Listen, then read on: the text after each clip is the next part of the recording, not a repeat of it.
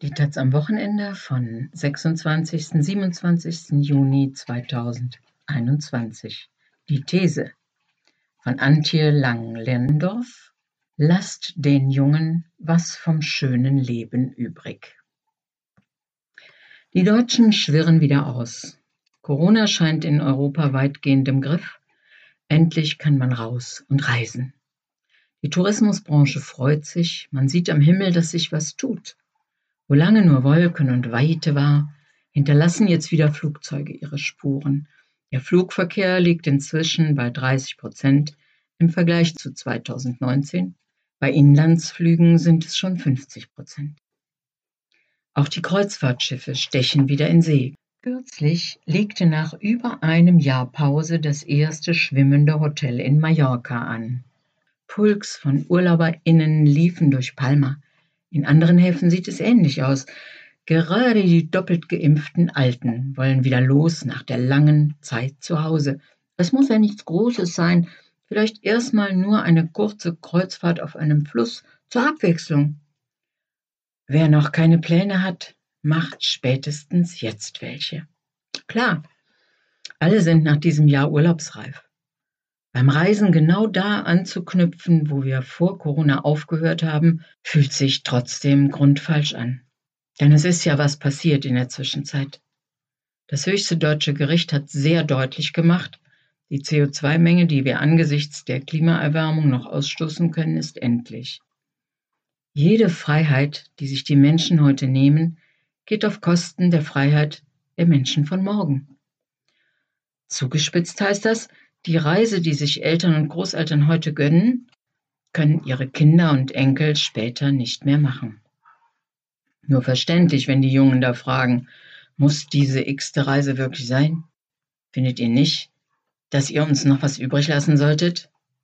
Das Fliegen und Kreuzschifffahren ist dabei vor allem Symbol. Der Tourismus macht Schätzungen zufolge weltweit fünf Prozent der Treibhausgasemissionen aus. Die größten Verursacher sind hierzulande nach wie vor die Energiewirtschaft und die Industrie. Egal sind Flüge und Kreuzfahrten trotzdem nicht. Sie stehen beispielhaft für einen CO2-intensiven Lebensstil. Schon vor Corona war viel von einem Generationenkonflikt die Rede. Jugendliche von Fridays for Future riefen beim Klimastreik, wir sind hier und wir sind laut, weil ihr uns die Zukunft klaut. Mit einem genervten Okay-Boomer wurden all jene Ältere im Netz bedacht, die die Belange der Jungen abtaten. Die New York Times schrieb im Oktober 2019, Now it's war, jetzt ist Krieg. Die Generation Z, also jene, die Ende der 90er bis etwa 2010 zur Welt kamen, verliere angesichts des Klimawandels und der finanziellen Ungleichheit die Geduld.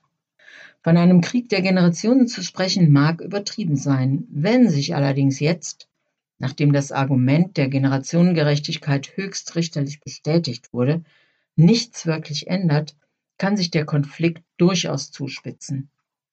Etwa in den Familien.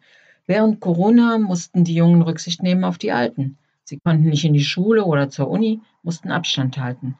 Wollte man die Großeltern besuchen, musste man vorher in Quarantäne, um ja kein Risiko einzugehen. Viele Junge haben das sehr ernst genommen. Angesichts der Klimakrise wäre es nun an den Eltern und Großeltern Rücksicht zu nehmen. Passiert das nicht, sollte man sich nicht wundern, wenn die Jungen richtig sauer werden. Das wird schnell moralisierend und unangenehm. Aber was sollen sie anderes tun? Tatsächlich kann es übergriffig wirken, wenn die Jungen den Alten vorschreiben, wie sie sich zu verhalten haben. Wir sind es nicht gewohnt, dass andere mitreden bei der Frage, wie wir leben welchen Beruf wir wählen, welche PartnerInnen, wie und wo wir wohnen.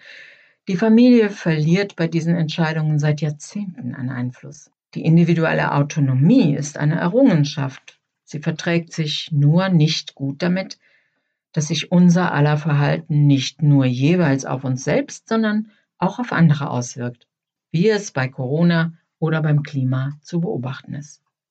Umso wichtiger wäre es, dem Klimawandel als Gesellschaft zu begegnen.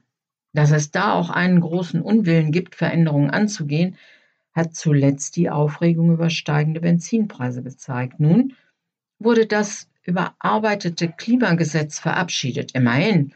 Dass das Bundesverfassungsgericht die Regierung erst dazu zwingen musste, zeugt auch von den Widerständen. Wie sich das Thema Klimawandel auf das Verhältnis der Generationen auswirkt, ist wissenschaftlich bislang wenig erforscht. Martin Beckenkamp von der Hochschule für Medien, Kommunikation und Wirtschaft in Berlin hat deshalb 2020 gemeinsam mit Studierenden in einer nicht repräsentativen Studie untersucht, wie verschiedene Altersgruppen den Klimawandel wahrnehmen. Sie konnten dabei keinen Generationenkonflikt nachweisen. Ob Menschen den Klimawandel als Risiko sehen, hängt viel mehr von ihrer Einstellung ab als von ihrer Zugehörigkeit zu einer Generation, sagt Beckenkamp.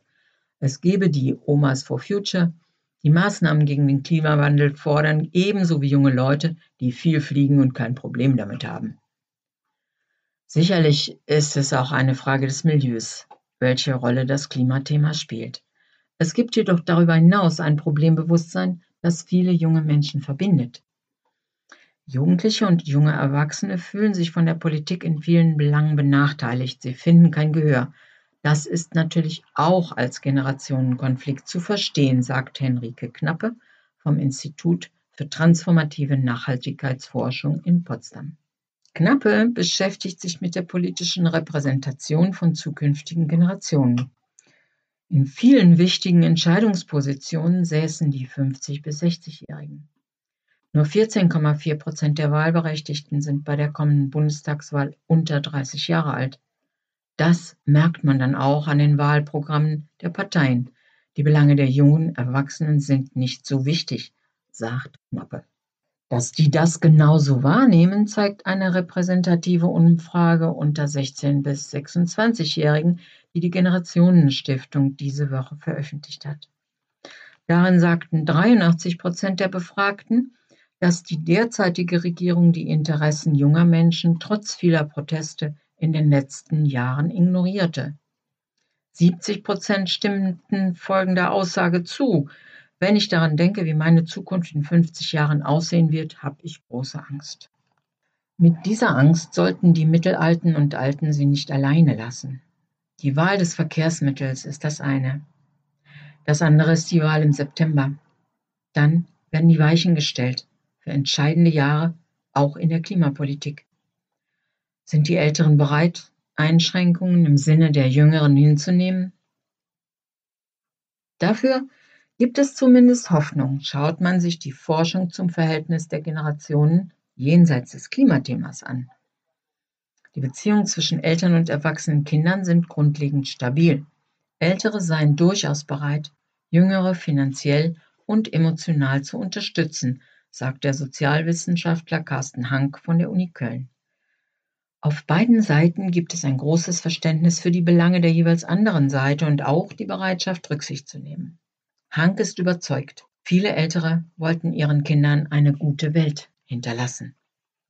In der Heute-Show gab es vor kurzem einen satirischen Beitrag zu einer Kreuzfahrt. Ein gut gebräunter Weißhaariger sitzt mit Cocktailglas im Liegestuhl und erklärt sich solidarisch mit der gearschten Generation der Jungen.